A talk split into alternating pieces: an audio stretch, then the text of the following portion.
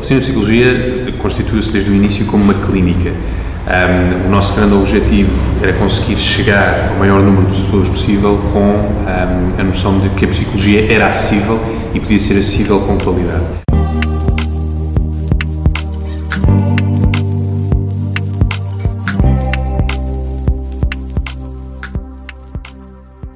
Ao longo do tempo, essa mensagem vem se transformando, porque para lá da clínica nós começámos a perceber que tínhamos um papel mais importante a nível de vários uh, núcleos de desempenho, nomeadamente as organizações e, nomeadamente, aquilo que nós encontramos hoje em dia, uh, muitas vezes na, na, na, forma como nós fomos diversificando consultas de psicologia, grupos terapêuticos, workshops. Portanto, já não era só a psicologia como as pessoas a entendem, e foi uma mensagem um bocadinho mais alargada daquilo que as pessoas poderiam encontrar na psicologia.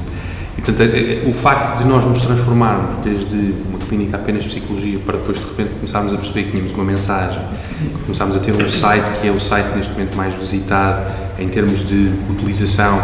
Nós temos uh, milhões de pessoas durante um ano que nos vêm visitar no site. Isso, de repente, transforma a ideia de uma clínica de psicologia, de facto, na afirmação um, de um espaço onde a psicologia, a psicologia clínica, aquilo que as pessoas procuram em termos de bem-estar, encontram de alguma maneira eco naquilo que é o nosso conteúdo. Portanto, há uma primeira linha de conteúdo, e essa é a nossa mensagem primeira, como é que nós chegamos às pessoas, como é que nós conseguimos dar esse conteúdo às pessoas.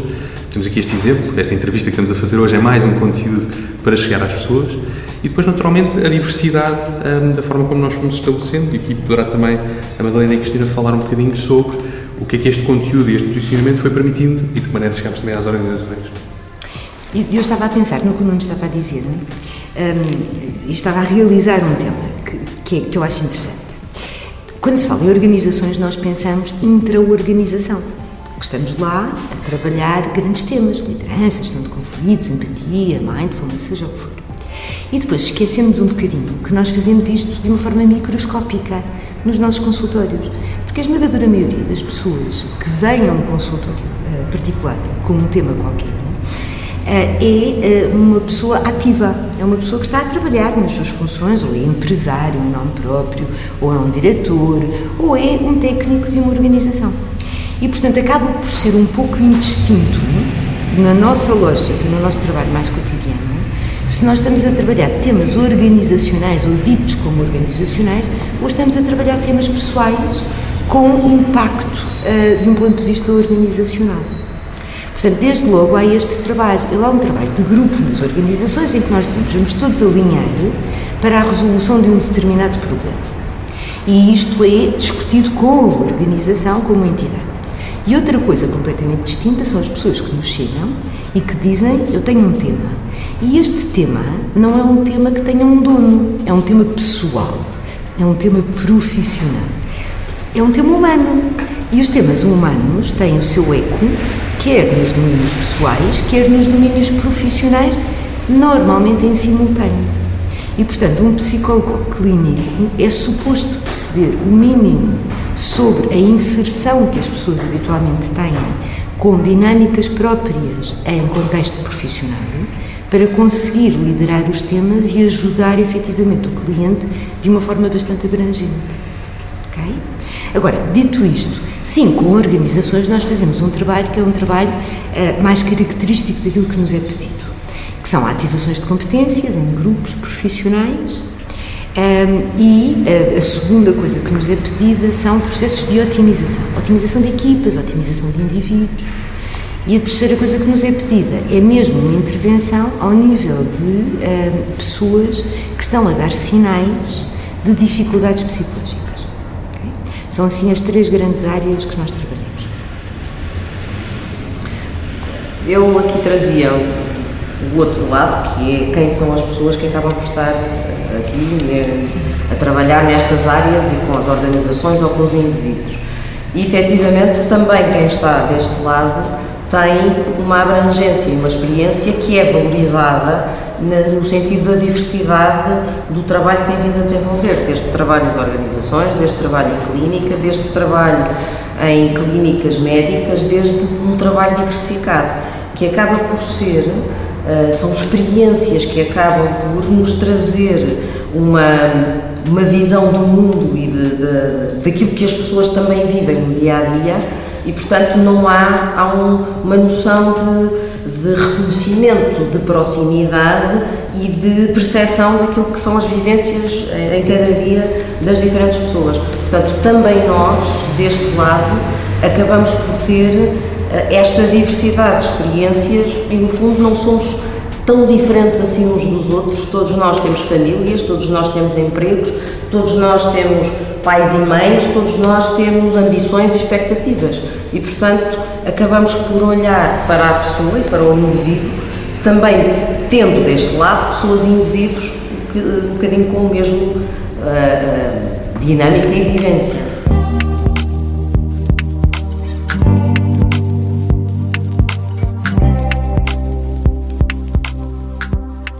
Isto é um fenómeno mega. Isto é um fenómeno mega. um, e ele é anterior às tecnologias. As tecnologias só vieram a gravar. É? E que tem a ver, quando, nós vamos eh, tentar apurar o que é que está na base, com gestão de foco ou gestão de energia. Porque não é tanto questão de tempo, nem é gestão de tecnologia, nem é este equilíbrio a vida profissional, a vida pessoal. É como é que eu giro a minha energia e o investimento da minha energia nos temas que são temas uh, que me expandem como ser humano. Okay? O que, no outro lado da questão, significa que nós temos que olhar para temas de propósito individual. O que é que eu ando aqui a fazer? Porque é que eu me levanto todos os dias de manhã? É?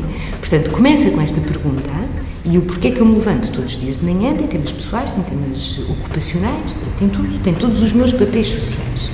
Eu, enquanto indivíduo, nas suas várias componentes que vou ocupando ao longo do dia. E depois, o que é que eu sei sobre biologia humana, se quiser, neurofisiologia, ritmos de gestão, que me permite gerir o meu dia de uma forma equilibrada e energeticamente viável. Okay? E isto, hoje em dia, significa também falar de tecnologia.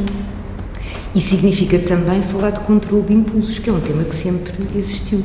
É? O impulso para verificar os, o que é que se está a passar no Facebook, o e-mail que acabou de chegar. Eu estava aqui a fazer um trabalho de concentração, mas ouvi uma notificação. São os mesmos impulsos que eu tenho que gerir de um ponto de vista alimentar, de um ponto de vista de uh, dispersão do meu tempo de uma forma que não me é totalmente útil. Portanto, isto já existia antes. A tecnologia, de facto, veio agravar isto muito, ainda por cima não veio com o manual de instruções. E eu acho que isso cria um desafio de exigência. Ou seja, eu acho que há uma, há uma dimensão, e talvez por isso as pessoas procurem hoje em dia também formas na psicologia de atenderem estes temas que a Madalena estava a falar, pela exigência acrescida de dois ritmos, ou seja, o ritmo de progressão daquilo que foi a informação e a tecnologia e a nossa capacidade de aprendizagem de competências de regulação para lidar com essa aceleração. E as duas coisas, quando nós dizemos que estamos a gerir foco e estamos a gerir energia, estamos de facto também a gerir atenção. E provavelmente há muitos anos atrás, o nível de informação, os limites a essa informação, as balizas externas que eram colocadas facilitavam eu não ter que dirigir, ou não ter que aprender, ou não ter que fazer tanto esta gestão de competências. É um bocadinho como se tivéssemos uma barragem de informação e tudo isso nós pudéssemos dizer, ok, está aqui muita força nesta água e eu estou a tentar suster a água em vez de tentar gerir e aprender como é que vou criar novos canais de dispersão da água, onde é que eu filtro a informação e como é que eu escolho e faço essa escolha Portanto, a esse nível é de facto essa exigência que hoje se coloca, que é uma maior consciência de si, uma maior consciência, como a Helena dizia, de propósito e, através desse propósito, a capacidade de fazer escolhas informadas e com a atenção dirigida para conseguir manter a prossecução dessas escolhas. Portanto, eu acho que sim, acho que o nível de exigência aumenta. O problema, é, neste sentido, já cá estava, ou seja, o nosso funcionamento, a forma como nós existimos, temos impulsos, temos distrações, elas existem desde sempre eu acho que houve uma aceleração no conjunto de estímulos, no conjunto de informação, na forma como essa informação pode ser processada e a nossa capacidade de processar essa informação, que está a criar aqui um desafio que é muito interessante sobre como é que nós vamos escolher filtrar essa informação, que tipo de situação isso está a impor ou se nós nos sentimos com controle ou não sobre isso e esta é uma perspectiva muito importante na gestão de stress, que é o entendimento se eu estou perante um desafio que eu controlo e que está alinhado com o que eu quero ser, ou a sensação de que não controlo, de que não é um desafio, é uma ameaça e que eu me sinto impotente para ter a capacidade de reagir a isso. E portanto, se as pessoas não estão conscientes deste desafio, não estão conscientes desta exigência, é bastante provável que entrem em automatismos, naturalmente, que os levam muitas vezes à degradação depois da sua qualidade de vida e da forma como depois vão reagindo mais automaticamente e quanto mais a reação automática, mais difícil é ganhar a sensação de gestão e de qualidade eh, que querem nas suas vidas. Porque esta gestão de energia, inclusivamente, e da atenção, e nós não estarmos habituados a, de uma forma controlada, a cada momento tomarmos opções, depois tem um impacto que é perverso naquilo que se chama sobrecarga cognitiva. Ou seja, nós não nos apercebemos, mas temos como que um reservatório de combustível atencional, de emocionalidade, de, de, de alguma emoção e disponibilidade emocional, etc, etc, etc, que se gasta. Se eu não exerço um controlo que eu não sei que tenho, para uma gestão alinhada ao longo do meu dia de trabalho, isto discute-se quase que de minuto a minuto, este combustível é gasto como um Ferrari gastaria com, uh, ali no vermelho das rotações. Okay? E depois, como isto não é muito evidente, as pessoas não se apercebem, não, não aparece aqui nos meus comandos uma luzinha vermelha a dizer cuidado, cuidado que o combustível está em baixo. Isto expressa-se através de irritabilidade, dificuldades nos processos de tomada de decisão, dificuldades de planeamento, tudo aquilo que são coisas que são usadas em todas as vertentes do funcionamento do ser humano, no contexto profissional são as coisas mais usadas. E então há degradação de desempenho profissional que não é profissional, é uh, humano, de uma forma geral. É sobrecarga cognitiva, o combustível está em baixo e as pessoas não conseguem aumentar o seu nível de performance. Este nível de exigência em relação às pessoas é um nível de exigência em relação aos técnicos que trabalham também com as pessoas. E, portanto, aquilo que é o desafio de, em cada momento, todos estes aspectos da, da biologia, da neurofisiologia, compreender o processo de funcionamento, como é que tudo isto age no dia a dia nas pessoas, para que possamos, de uma forma transversal, encontrar as boas formas de ajudar as pessoas de uma maneira ou de outra na mudança, na evolução, na descoberta deste equilíbrio e deste recarregar de baterias e de combustível uh, e ajudá-las a regular exatamente o nível de combustível que têm uh, em cada momento.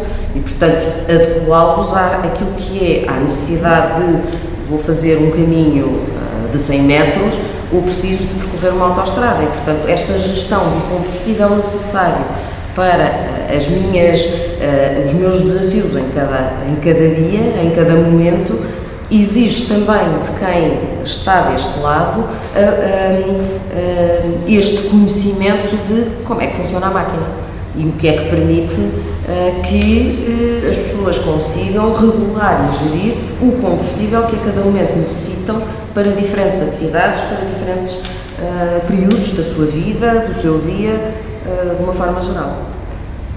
Sim, e em cima disto, o ser humano de facto não, não vem com manual de instruções e é muito complexo. E, portanto, uh, tudo quando são competências nós não estamos habituados a ver como competências, um, como, por exemplo, empatia, como a capacidade de escuta ativa, como a capacidade de estar no momento presente, de uma forma não avaliativa, tudo isto são competências muito de base que estão envolvidas em todos os aspectos de eu estou bem ou eu estou mal, individualmente ou em grupo, sendo que o em grupo é sempre majorado por efeitos de contágio emocional. E todos nós conhecemos isto. Há, há o colega mal disposto, há o chefe mal disposto, que chega a uma reunião que rapidamente degrada uh, a forma como as pessoas estão a interagir na reunião e, portanto, est estas coisas nas empresas são muito rapidamente majoradas.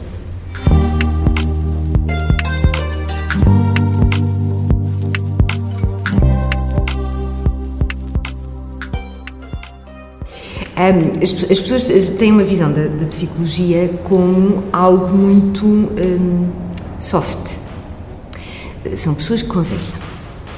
E eu vou ali conversar com uma pessoa e depois acontecem coisas e eu vou ficar bem. isto não, não é bem assim. Isto, isto era há muitos anos. Os psicólogos que se mantêm atualizados de um ponto de vista científico, neste momento envolvem das mais diversas formas tudo o que são conhecimentos de neurofisiologia e mesmo da biologia. Porque neurofisiologia é mais órgão-cérebro, mas depois nós temos todo o resto do corpo, que também intervém na nossa forma de estar e na nossa forma de atuar e no bem-estar. Uma das formas em que isto é visível, com alguns psicólogos que utilizam, nem todos utilizam, eh, mas é a parte mais visível, eh, tem a ver com biofeedback, neurofeedback, brain entrainment e umas outras coisas que se chamam um, batidas binaurais. Okay? Tudo isto é cérebro ou restante função de corpo e permite-nos ou aferir como é que é o clima interno, de acordo com aquilo que se está a falar naquele momento, por exemplo, ansiedade, por exemplo, stress. Temos uma máquina específica que consegue eh, medir a cada momento se o organismo está a dar sinais de stress. E estando nós a ver o que está a passar com o nosso corpo, conseguimos detectar e alterar percebemos, estamos a ver que estamos no vermelho, e aqui é mesmo no vermelho porque a máquina tem uma luzinha vermelha, e nós percebemos, ah, respirar um pouco mais devagar, ou ah, tenho a postura muito tensa, o que é que acontece se eu relaxar um bocadinho? E começa a ficar com maior fluência emocional, começa a clarear o cérebro, e eu habituo-me depois a utilizar isto no meu dia a dia. Neurofeedback é mais, mais ou menos a mesma coisa, só que com máquinas que permitem ver as ondas cerebrais. E então, se nós estivermos a fazer um treino com máquinas de neurofeedback, nós conseguimos, por exemplo, desenvolver uma atenção mais focada, menos dispersa. Ou eh, condições que estão eh, ligadas a uma maior criatividade, porque correspondem a um determinado funcionamento eletromagnético eh, específico que estas máquinas detectam. Ou utilizar máquinas que se sintonizam com o cérebro naquilo que ele está a fazer e uh, vamos imaginar que é aquilo que nós não queremos naquele momento, agitação interna, por exemplo, a máquina sintoniza-se e depois a máquina arrasta o cérebro para o oposto desta sensação interna. Digamos que é a coisa mais uh, visível, microscópica, que pode informar as tais de conversas. São conversas com um foco. São conversas que pretendem dizer, vamos perceber como é que chegou ao ponto onde está, que o trouxe aqui hoje, e vamos perceber à luz de tudo aquilo que está publicado de um ponto de vista de ciência de psicologia e neurociência, vamos construir uma hipótese de caminho para chegar ao ponto onde quer chegar, o seu, eh, digamos, funcionamento desejado, isto seja lá o que for que a gente esteja a falar. E vamos selecionar e escolher as ferramentas mais eficazes, mais rápidas e as que têm maior evidência científica para conseguir pô-lo a percorrer este caminho. E é por isso que a psicologia clínica hoje em dia, em vez de serem coisas de anos em que as pessoas se sentam a conversar, conseguem ter abordagens muito rápidas. Na oficina de psicologia, por exemplo, a nossa média é de 12, 12 é? sessões para alta. 12 sessões para alta. Portanto, nós estamos a falar de 3 meses, se as pessoas vierem todas as semanas. Okay? Porque há, há, uma seleção uh, muito, uh, muito atenta a tudo o que é. Tem uma evidência científica muito inquestionável e é muito prático. É quase como aquilo que tu há bocadinho falavas dos, dos carros, não é? Nós, se formos a uma oficina, há neste momento já uma série de monitores e de máquinas que nos permitem dizer eu afino para ali, afino para lá, e se calhar tu explicas melhor do que eu, porque de facto carros não é comigo, mas que nos permite ir uh, afinando precisa da luz mais aqui, da vela não sei quê. E é um bocadinho isto também que estas máquinas nos vão permitindo fazer uh, quando as utilizamos. É ir afinando, ir intervindo nos sítios onde elas são, uh, onde são necessários. com as pessoas naturalmente, e é isto que nós acabamos por uh, alinhar e fazer.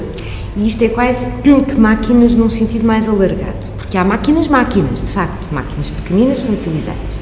Mas também há máquinas, entre aspas, chamemos assim, que são escalas e instrumentos uh, internacionais, validadíssimos, que nos permitem saber, para além daquilo que o psicólogo clínico observou, passa-se um pequeno questionário e permite-nos dizer, ok, de acordo com a melhor ciência, o que se passa especificamente é isto e eu tenho que trabalhar a partir daqui. E ainda temos máquinas, no sentido metafórico, que são protocolos de intervenção, que é uma coisa que as pessoas normalmente também não se apercebem. Mas hum, as coisas mais estudadas, normalmente patologias de ansiedade ou perturbações do humor, como a depressão, eh, as depressões mais persistentes ou as depressões que fazem um grande crash, são estudadíssimas e há muitos anos estudadas uh, e têm uh, diretrizes internacionais que estão baseadas naquilo que um, se encontra estudado a cada momento e se sabe que é o que melhor funciona. Okay? E isto são protocolos de intervenção que dizem aos clínicos: olha, trabalha-se com este tipo de metodologia, com mais ou menos esta sequência, com estes temas que não podem falhar, que têm que estar presentes que são grandes eh, diretrizes, grandes guidelines de intervenção, o que por sua vez nos permite, e nós fazemos isso muito na oficina de psicologia, trabalhar em contexto de grupo. Que mais uma vez, as pessoas quando ouvem falar, por exemplo, em terapia de grupo, pensam naquelas séries americanas em que vai tudo, senta-se tudo assim numa cave, a conversar sobre a vida e a dizer, ah, e tal, e aconteceu isto e aquilo. Isto, isto é uma lógica, naturalmente. Mas nós trabalhamos na oficina de psicologia de acordo com uma lógica que é mais fechada. Os grupos uh, que nós, com que nós trabalhamos dirigem-se a uma coisa específica. Imagine perturbação de pânico ou imagine uh, perturbação de ansiedade generalizada.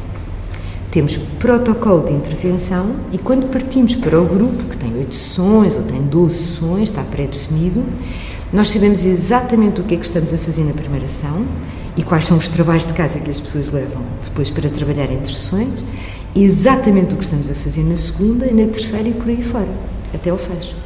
E sabemos quais são os resultados expectáveis.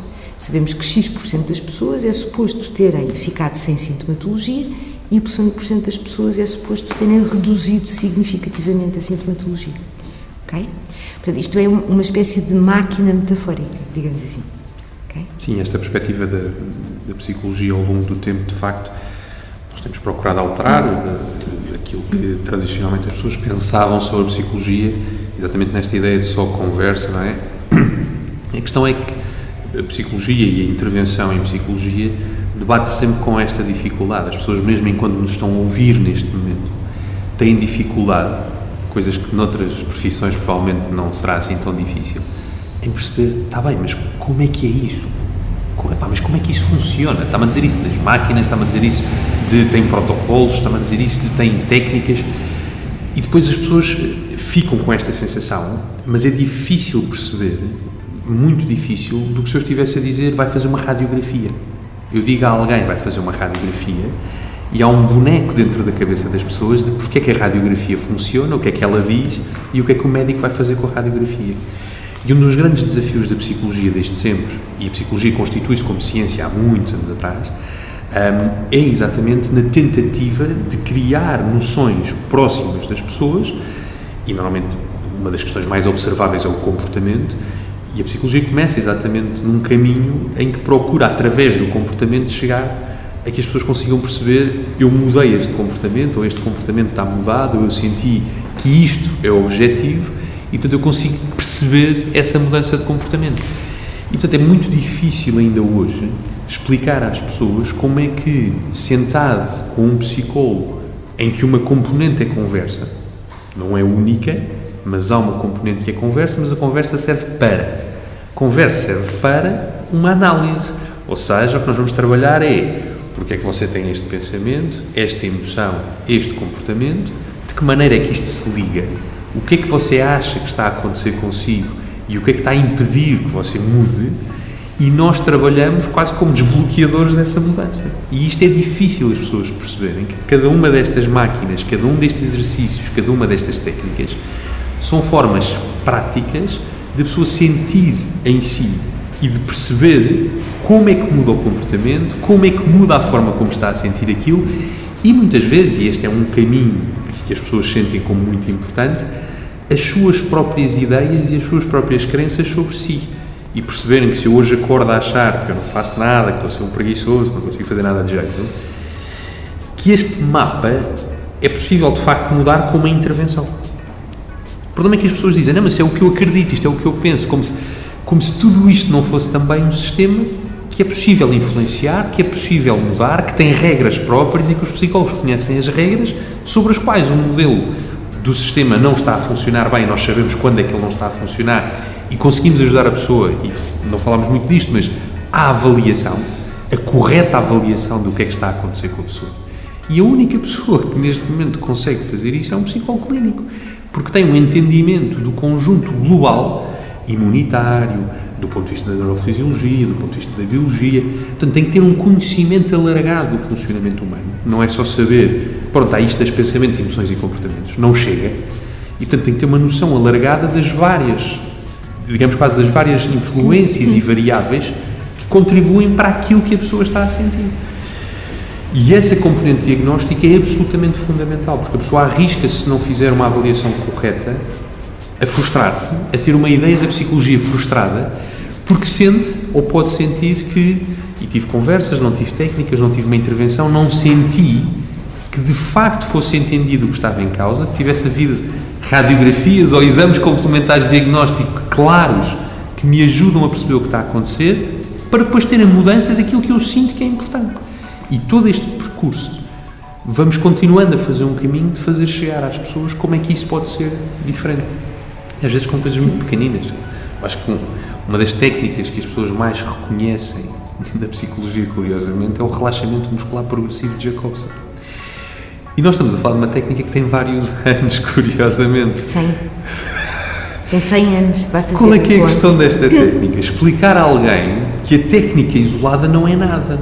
Ou seja, tem de haver um entendimento de porque é que eu faço o que estou a fazer, porque é que isto funciona, o que é que significa eu fazer isto todos os dias à noite antes de dormir. E portanto, a simples existência da técnica por si não dá à pessoa unicamente aquilo que é o enquadramento de porque é que a psicologia promoveu isto. Porque é que fomos nós que estudámos, que percebemos o que era importante fazer nessa técnica, por exemplo, em específico, para que depois a pessoa diga: curioso, fiz isto uma semana, duas semanas seguidas, ou não é impressionante. Aquilo funciona mesmo. E esta ideia de, eh, muitas vezes, só quem passa por um consultório, uma intervenção psicológica, perceber isto de aquilo funciona mesmo, é muito difícil explicar porque é que funciona mesmo quando nós olhamos desta maneira. Nós conseguimos explicar como é que funciona mesmo, mas a experiência direta da sensação que a técnica dá à pessoa diz-lhe aquilo funciona mesmo. E é muito giro isto de, oh não, afinal isto não é só conversa, não é? De repente temos técnicas, temos intervenções, temos coisas que estamos a fazer e é muito giro porque normalmente é isto que nós vemos em psicologia, uma espécie de surpresa. Como se dissesse, ah, mas eu achei que isto era só peca-peca, conversa e tal, e de repente Estamos aqui a fazer coisas, a experimentar coisas, a sentir coisas, a fazer técnicas, a utilizá-las, a levar para o dia a dia, a perceber como é que é na relação com os filhos, com a relação com o outro e dizer, ok, agora respirei, agora vi isto, agora vi aquilo, fiz diferente. E aquilo funciona mesmo. E isto é muito curioso, sempre esta ideia de surpresa. Olha, funciona. Um bocadinho como se nós nos ríssemos, pois é, suposto funcionar, é por isso que nós estamos cá.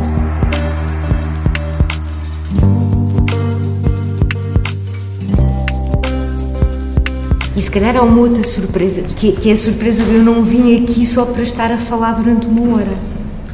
Porque um psicólogo que está a trabalhar em temas muito específicos tem um momento para ouvir e tem um momento para intervir. E tem muito diálogo a partir do momento em que intervém, que é o diálogo de duas pessoas que estão a verificar se o entendimento do psicólogo está correto, até que ponto é que está correto, o que é que pode fazer, quais foram os resultados do que é que fez, o que é que a pessoa gostaria de modificar, onde é que quer trabalhar a seguir, se os resultados já estão a ser eh, obtidos ou não estão a ser obtidos. E, portanto, há muito esta noção, no, início de algumas consultas, o psicólogo tem que eh, começar a ensinar o seu cliente que agora já é a minha vez de falar, está bem. e agora vamos começar a discutir os dois. Estamos os dois em pé de igualdade, cada qual perito na sua área. O psicólogo perito no seu entendimento do funcionamento humano, nos seus variadas camadas e níveis, e o seu cliente perito em si próprio. E isto tem que haver um bom diálogo, porque se não há um bom diálogo, não há um bom ajuste. O que nos leva ao tema dos livros de autoajuda, que sendo muito interessantes, porque alargam conhecimento, e tudo quanto é conhecimento naturalmente é expansivo do ser humano, e portanto é muito interessante, as pessoas acabam de ler, dizem, ah, abriram-se-me aqui uma data de janelas, isto foi muito giro. E depois, passado um mês, gente diz, o que é que mudou? Pois não mudou nada, com certeza. Porquê? Porque isto não é prescritivo, isto não é o ser humano, é assim, e se fizer assim vai muito feliz. Não, há temas muito individuais que determinam questões que têm que ser, eh, que têm um fio, fio este que tem que ser agarrado no contexto muito particular e individual daquela pessoa, com níveis de experimentação, que a malta do design thinking chama prototipagem, não é? Experimentação, diálogo, o que é que está a correr bem, o que é que está a correr mal, o que é que fazemos a seguir, sem o qual não funciona. E um livro de autoajuda não consegue ler isto.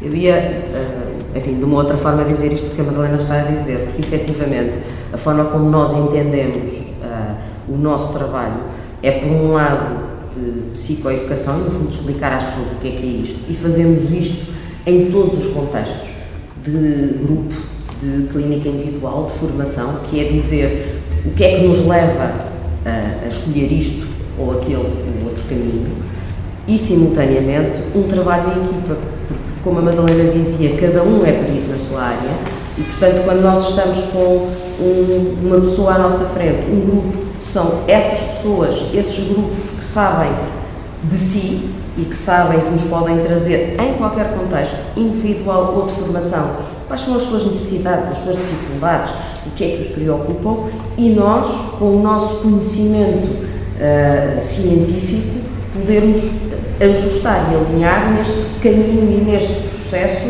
de evolução e de mudança. O nosso objetivo final é uma palavra que me é querida, que é a liberdade. Nós não queremos agarrar as pessoas à nossa cadeira, ao nosso consultório, à nossa sala de formação, ao nosso grupo terapêutico. Queremos, em conjunto com elas, trabalhar e disponibilizar as ferramentas que, as permitam, que lhes permitam livrar-se de nós, no fundo. Portanto, seguir o seu caminho de uma forma autónoma e individual. Como uh, falámos aqui anteriormente, da melhor forma possível, com protocolos, seja o que for, com 12 sessões, não é esta ideia de que às vezes o psicólogo, se eu vou ao psicólogo nunca mais sai de lá, não é? E aquilo é uma coisa enorme, não tem fim. O objetivo não é esse. O objetivo é dar as ferramentas que façam e que permitam à pessoa fazer o seu caminho de uma forma independente e autónoma. E isto acaba por ser, nós dizemos muito de psicólogos e loucos, todos temos um pouco, e é verdade. Todos nós sabemos muita coisa sobre o bem-estar e o que é que é melhor para as pessoas, e, e há muito que se diz sobre o que é melhor para as pessoas. Ok, há experiências e há conhecimento que cada um de nós tem sobre o bem-estar. Mas onde é que isto assenta? Na experiência individual ou há também alguns temas e bases científicas que nos levam a poder fazer aquelas afirmações e, no fundo, dizer porquê é que eu estou a fazer esta afirmação? Porquê é que o exercício físico faz bem? Ok, é importante saber o que é que está por trás disto tudo. Não é só porque uh, tonifica o corpo, ficamos, a nossa imagem é mais engraçada. Há uma série de outros processos internos, neurofisiológicos, neurobiológicos, que acabam por estar assentes na, no porquê que o exercício físico faz bem. E é esta passagem da, do nosso conhecimento para as pessoas que lhes permite a autonomia e o seu caminho de uma forma, a mudança e o seu caminho de uma forma mais independente e individual. E eu estava a pensar que isto que nós estamos a falar de particularização em termos de consulta individual acaba por ser, numa outra escala, aquilo que nós tentamos sempre levar para as organizações. Só não levamos quando não nos deixam, quando querem mesmo um pacote muito bem definido. Normalmente, eu não me consigo lembrar sequer de uma única formação que nós tínhamos dado que tenha sido igual. Que tenha sido repetida, exatamente. Repetida, não, é impossível. O que é que nós fazemos? Dá, dá muito mais trabalho, é tecnicamente muito mais exigente, as pessoas não se apercebem, mas é tecnicamente muito mais exigente. Nós levamos um conjunto geral que é quase como um mapa. Eh, estamos a partir daqui, isto depois temos falado com a empresa, o que é que se passa, o que é que querem melhorar, nananana, estamos a partir daqui e queremos que o grupo, no final da tarde ou do dia, ou seja, do que for, chegue ali. Agora, isto vai sendo informado ao longo do dia de trabalho pelo trabalho muito prático que o grupo está a fazer. Com muito espaço em branco para que nós estejamos a ouvir, as pessoas se estejam a ouvir, conversem umas com as outras e nós consigamos apurar os pontos para dizer a seguir eu tenho que ir falar sobre isto. Ok?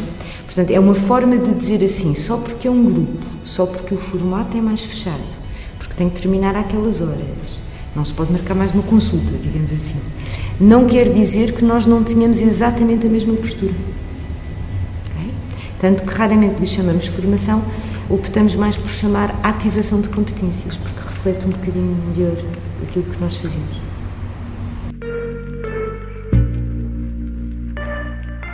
Nós temos estado a descrever e agora em particular também na, na, ideia das organizações, quando nós estamos a falar de mindfulness e estamos a falar de atenção plena e, e há muito tempo que eu na Oficina de Psicologia tenho a responsabilidade, quer por grupos de mindfulness, quer por umas organizações, um, trabalhar mindfulness aplicada a diversos tipos de temas. Um, e na realidade, quando a está, está nisto tudo, é porque tem a ver com a forma como nós conseguimos ajudar as pessoas a reconhecerem, e pegando até no início da nossa conversa, quando falávamos em consciência, em conseguirem perceber o que é que está a acontecer com elas, quais é são as emoções que estão a acontecer e quais são os comportamentos que estão a ter. De facto, mindfulness acaba por abranger isto tudo porque é a nossa capacidade de estar presentes com o que está aqui.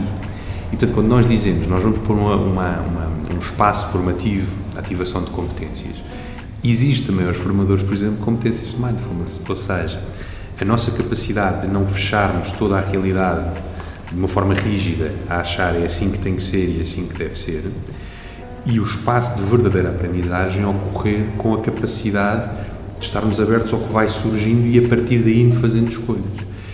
E isto é um tema de flexibilidade, ou seja, quer do ponto de vista individual, quando as pessoas estão a trabalhar na sua capacidade de escolha, na capacidade de reconhecimento do que está a acontecer, a capacidade de lidar com a imprevisibilidade, descobrirem como é essa imprevisibilidade e perceberem e não ficarem reféns daquilo que o seu organismo começa a fazer em relação a isso. O que eu quero dizer com isto?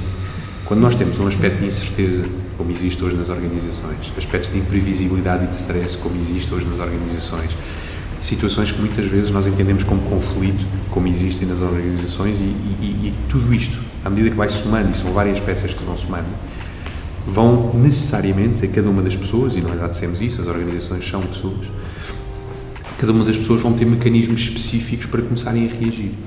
Muitos desses mecanismos desligam-nas da capacidade de estar com o que está a acontecer, ou seja, as pessoas começam a fazer interpretações sobre o que está a acontecer, começam a antecipar cenários futuros que as impedem de estar com o problema que ali está e começam a saltar para os problemas que estão lá à frente, vão agarrar em situações que já aconteceram muitas vezes até podem sair de uma reunião e ficar a continuar a pensar e não devia ter falado assim, não devia ter dito aquilo, outra pessoa devia ter dito outra coisa.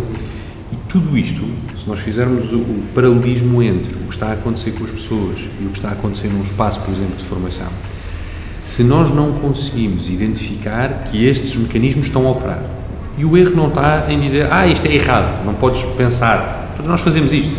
A nossa mente anda sempre a vaguear para o passado e para o futuro o tema não está no que o organismo já faz por si, aquilo que nós fazemos como forma de lidar com o dia a dia.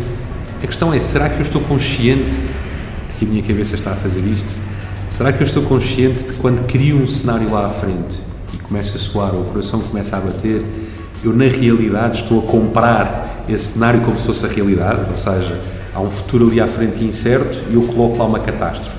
E a seguir estou a acreditar que esta catástrofe, esta catástrofe que eu construí é na realidade aquilo que está a acontecer no momento o meu organismo não vai diferenciar. Quando eu começo verdadeiramente em preocupação, em catastrofização, a tentar lidar com a incerteza desta maneira, o meu organismo vai estar a reagir a isso e não necessariamente àquilo que está a acontecer neste momento, ou à incerteza que se abriu naquele momento.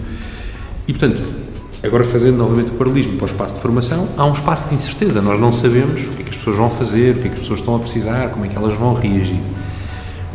E tanto nós, formadores, como no espaço de formação, como as pessoas no seu dia a dia de um trabalho, e em larga medida este é também o nosso trabalho, e portanto nós temos estas competências necessariamente um, presentes e, e necessariamente que as trazemos para este espaço também de formação. Se eu estou com incerteza, se eu não sei como é que eu vou lidar, mas se eu não consigo estar presente com as sensações do que está a acontecer, com o que está a acontecer no meu corpo, com o que é que a outra pessoa naquele momento está a referir, a atender de facto aquilo que para naquele momento é importante, e estou permanentemente a saltar para a frente, para o que eu achava que devia estar a acontecer, isto está a descarrilar, eu já não vou conseguir controlar, vai chegar ali e vai acontecer aquilo. Então acontece uma coisa muito curiosa, e é muitas vezes aqui que as pessoas se sentem fragmentadas quase. É entre a necessidade de ocupar um espaço como este aqui em que estamos, em que temos câmaras, luzes, pessoas a olhar para nós, tudo, e a capacidade de estarmos presentes com isso tudo integrado, sem estarmos a saltar para a nossa representação do que é que isso tudo significa.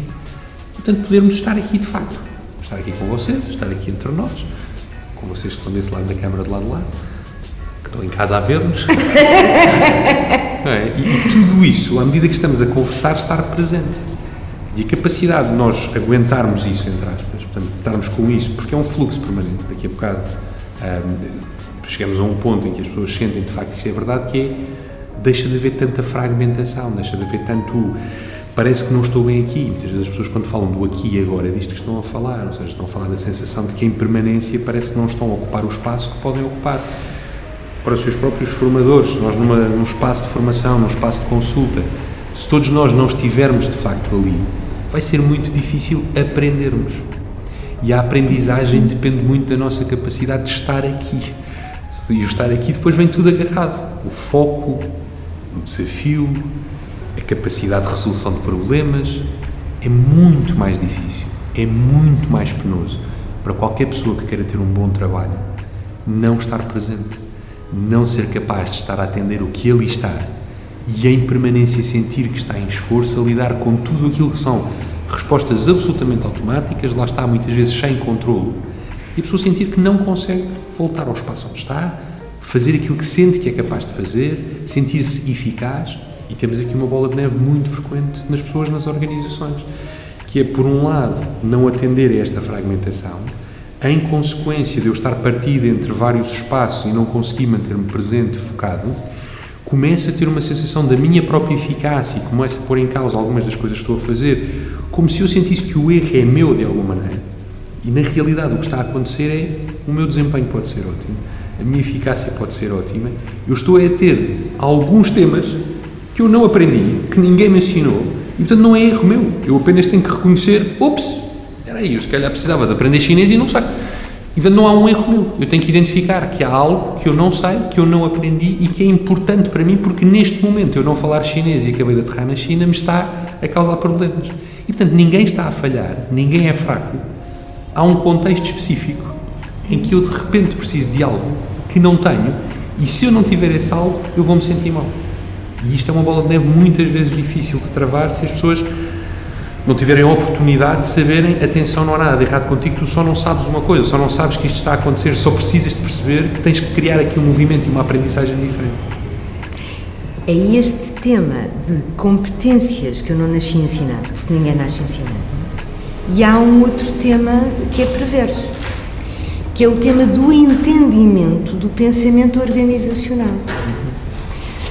Eu sou uma leitora compulsiva, leio mesmo de uma forma assim um bocadinho já pouco saudável, tipo um livro por dia e coisas do género. E ainda por cima aprendi a ler aos 5 anos de idade e, portanto, eu sempre fui compulsiva, sempre li muito e tenho uma noção de como é que as coisas vão evoluindo.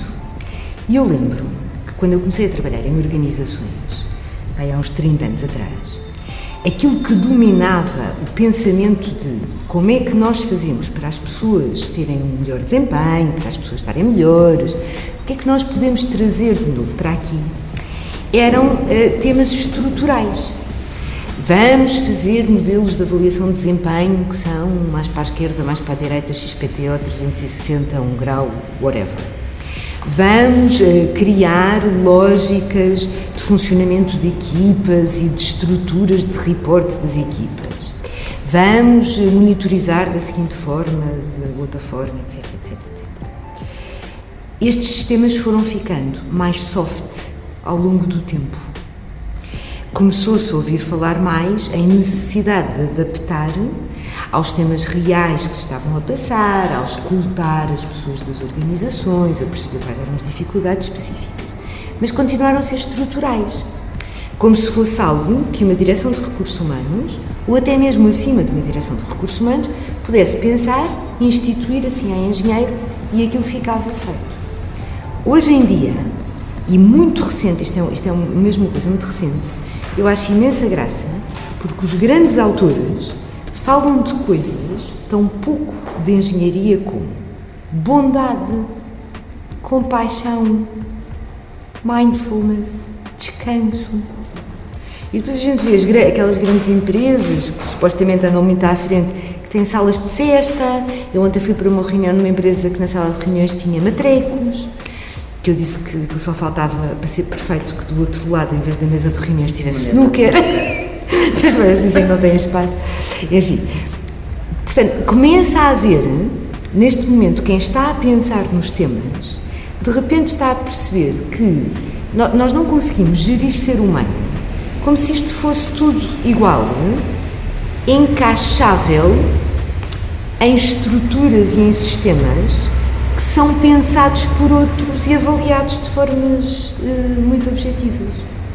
Que se calhar nós temos que voltar ao básico, ao beabá, do que é que é cada ser humano, o que é que o faz mexer, o que é que o desgasta e o que é que o energiza. E então crescer a partir daí para temas culturais, portanto, não tanto temas normativos, em que estão estruturas criadas, mas temas de cultura vivencial dentro de uma organização e partir daí para formar pessoas, para explicar que está tudo bem se vocês assumirem que dentro de uma empresa não se transfiguraram, continuam a ser seres humanos, porque isto foi o efeito perverso que tanta estrutura teve. Era como se quando nós cruzássemos a porta de uma empresa, e eu sou desse tempo, tivéssemos que vestir outra pele de repente havia coisas que não podíamos dizer daquelas formas, não podíamos funcionar daquelas formas, tínhamos que assumir outra, outra, outra persona.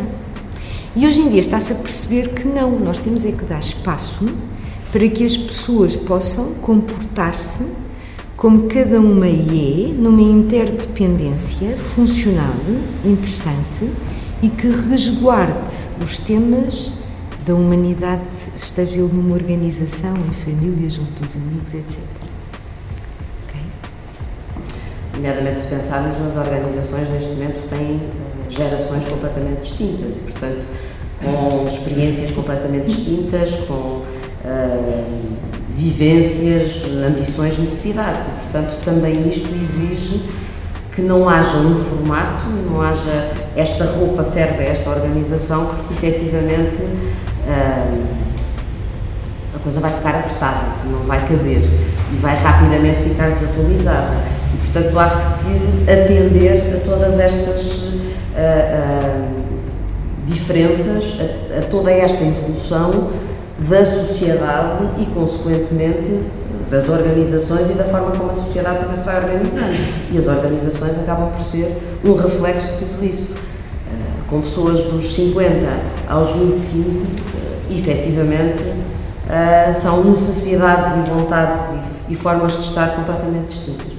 Por outro lado, há, há também uma, uh, aquela ideia de que uh, para se ter resultados e ter produtividade há que estar das 9 da manhã às 9 da noite em profunda atividade e esforço, cada vez mais, e aquilo que a própria aprendizagem do funcionamento humano nos permite conhecer, é que aprende-se muito melhor e produz-se muito melhor se houver pequenas paragens. Portanto, se eu uh, vou agora para, vou fazer, uh, jogar algum jogo de matrecos uh, a meio da manhã, um jogo de matrecos, quando é bem jogado, são 10 minutos, é uma interrupção de 10 minutos, em que há de facto uma mudança de foco, há uma libertação, de, de, há uma energização. Por que não? E se nós pensarmos, há também este aspecto lúdico. Quem é que aprende melhor? As crianças. Sempre de uma forma muito lúdica. Portanto, neste momento há um, um olhar completamente diferente sobre aquilo que são as necessidades. Voltamos àquilo que dissemos no início, não é das organizações, é das pessoas, que no fundo formam as organizações. E portanto tudo isto muda o paradigma daquilo que são as necessidades e aquilo que são as intervenções e aquilo que são os caminhos das organizações.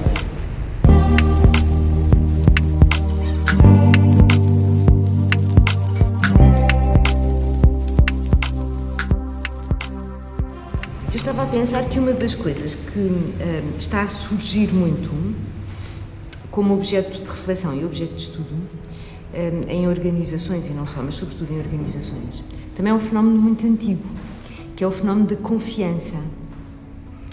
Um, e estava até a pensar em casos particulares um, de vieses cognitivos, como o Nuno estava a falar, em que nós dizemos assim: ah, mas eu não posso dizer isso. Mas eu, Deus me livre que percebam aquele outro. Isto para falar da sua vida profissional na empresa. E se nós dermos um passo atrás, o que nós temos é uma empresa que não está a alavancar, ou pelo menos naquele grupo, naquela entidade funcionando, o tema da confiança. Não existindo confiança, existem capas de funcionamento em que as pessoas não estão à vontade para mostrarem a sua individualidade. Individualidade de raciocínio, individualidade de emoção. O facto de serem uma pessoa que tem um funcionamento que é diferente do do colega do lado e do outro e do outro, porque entendem que não há contexto de aceitação. Então, a confiança, quase como núcleo de um conjunto de outras coisas que promovem a saúde dos grupos, está a surgir como algo de interessantíssimo. E eu diria que a, a, a, a soft skill mais soft de todas as skills. Porque, quer dizer, como é que a gente agora uh, implementa uma competência de confiança? Não é? Agora vou, uh, vamos ensinar estas pessoas a confiarem umas das outras. É um bocadinho difícil, não é? Parte de temas de genuinidade, eh, como é que eu posso eh, eh, ser genuíno se eu não sei quais são os meus valores que me fazem ser genuíno, como é que eu posso estar à vontade para de facto aquilo que sai ser mesmo que, o que reflete a minha orientação interna, se eu depois não estou consciente de coisas muito automáticas que estão de imediato ali a controlar a minha expressão comportamental, emocional, ou de opiniões, etc, etc, etc.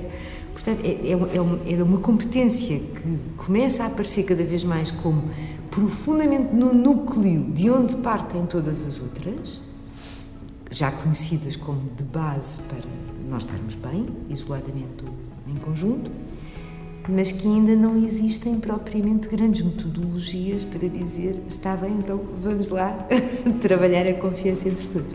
Que não sejam aqueles exercíciozinhos semi-disparatados do agora cai. Não é? Às vezes cai mesmo. Não, e às vezes não houve a parte do cai para trás e cai para a frente, está toda a gente atrás às vezes. Pronto, tirando estes pequeninos exercícios, que são sempre divertidos e que são sempre simpáticos, depois nós no dia a dia não andamos a cair para cima dos colegas. Precisamos mesmo de sentir uma confiança implícita que está balizada por todos os atos, tudo aquilo que é feito, tudo aquilo que é dito, mais uma vez, cultura da empresa.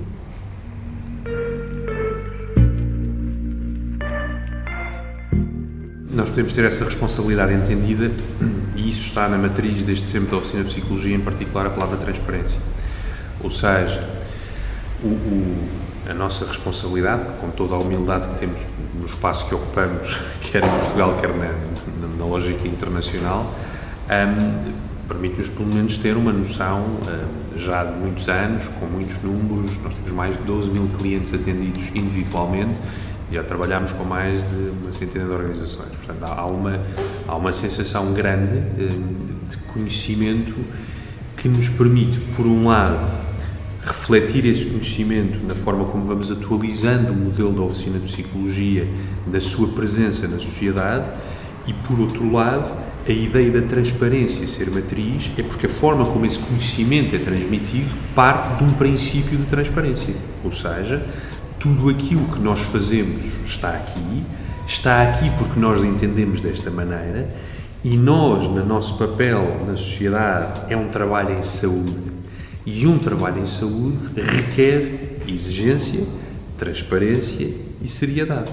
Ou seja, um estabelecimento daquilo que falávamos há pouco de uma matriz de confiança nas organizações entre pessoas, aquilo que nós podemos fazer ao definir o que são os nossos valores, a forma como nós nos queremos apresentar, é estabelecer do nosso lado aquilo que nós acreditamos que essa genuinidade nos permite ter em termos de confiança das pessoas que nos procuram, que leem e que, quando estão a ler, sabem que aquilo que está a ler está de facto a refletir o nosso entendimento e o nosso conhecimento, quer do ponto de vista de psicólogos individuais, quer como organização, na forma como nós vamos devolver isso à sociedade.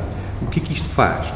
Isto produz necessariamente o nosso próprio espaço, quer nas organizações, quer no comunicar com os clientes, em que a transparência com que nós fazemos, a genuinidade com que nós fazemos, a seriedade com que nós transmitimos informação sobre saúde, a capacidade de integração daquilo que são os vários conhecimentos internacionais sobre o que é saúde hoje, sobre quais são os desafios da saúde, naquilo que é o nosso espaço, e não temos, volto a dizer, nenhuma arrogância nisto, nós pretendemos que aquilo que veiculamos seja um entendimento sério do que é saúde, de informação credível em que as pessoas possam de facto ter factos sobre o que é, que é saúde. Porque há pouco, por exemplo, falávamos uma coisa como exercício físico e nós podemos ter uma frase em que diz: o exercício físico faz bem. Não é esta a mensagem que cria confiança. A mensagem que cria confiança é a quem é que o exercício faz bem, em que condições, que tipo de exercício físico, com que frequência e porquê.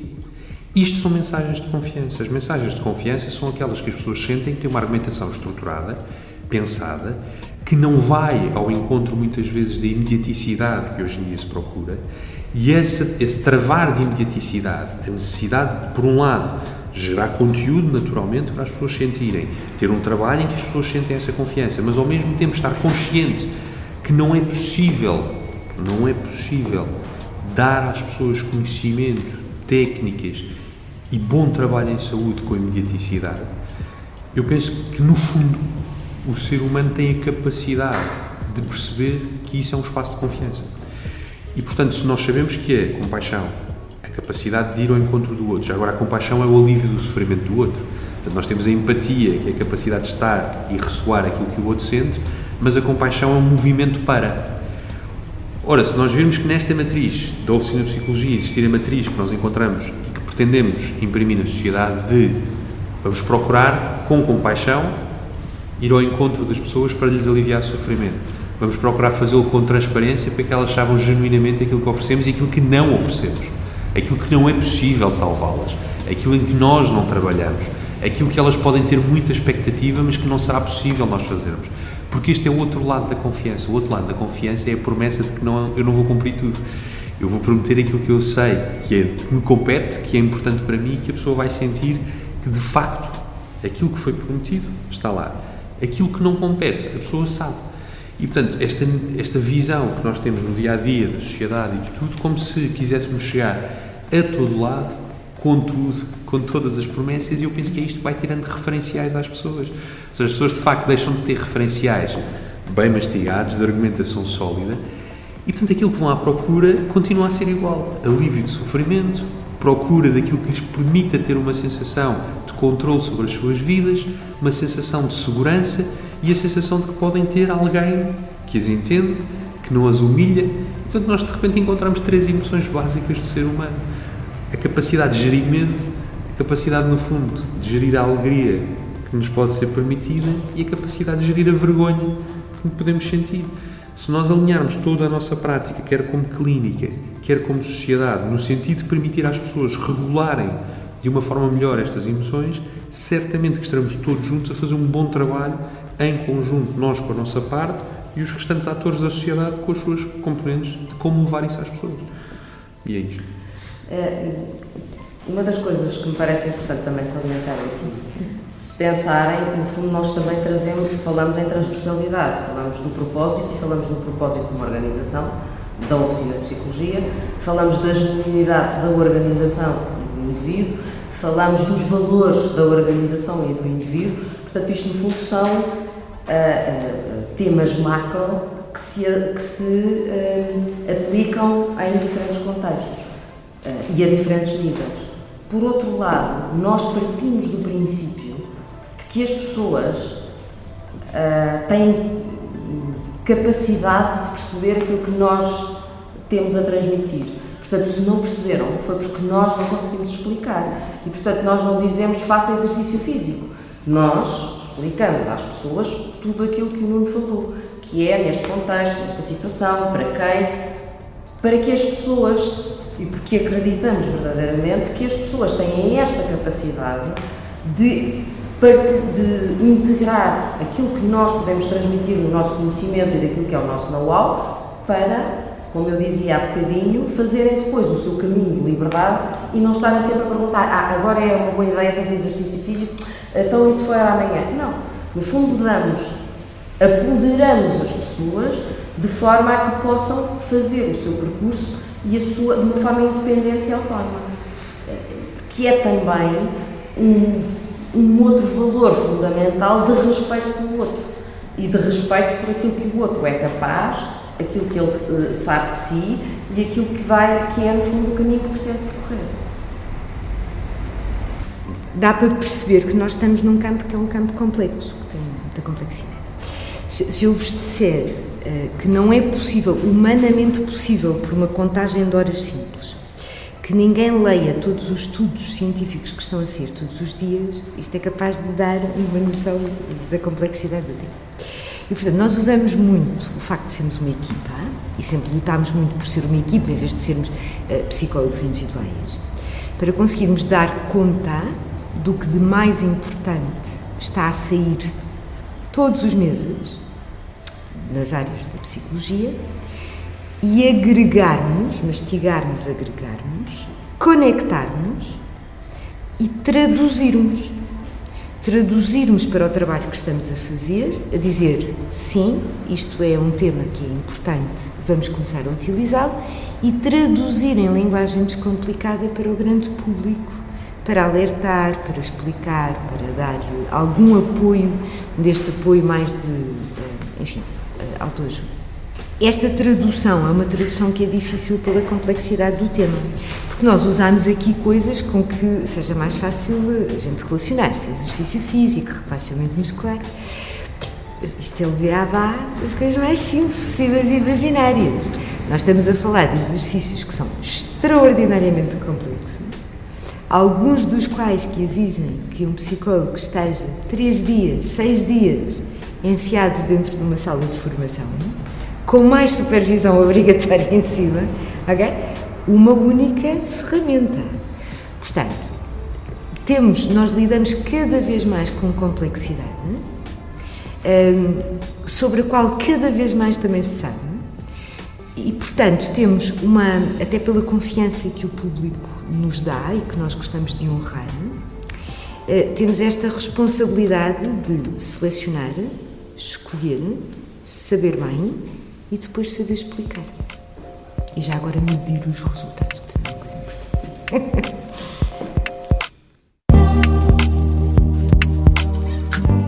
Nuno Mendes Duarte, diretor clínico da Oficina de Psicologia, sócio-gerente e sou psicólogo clínico e psicoterapeuta.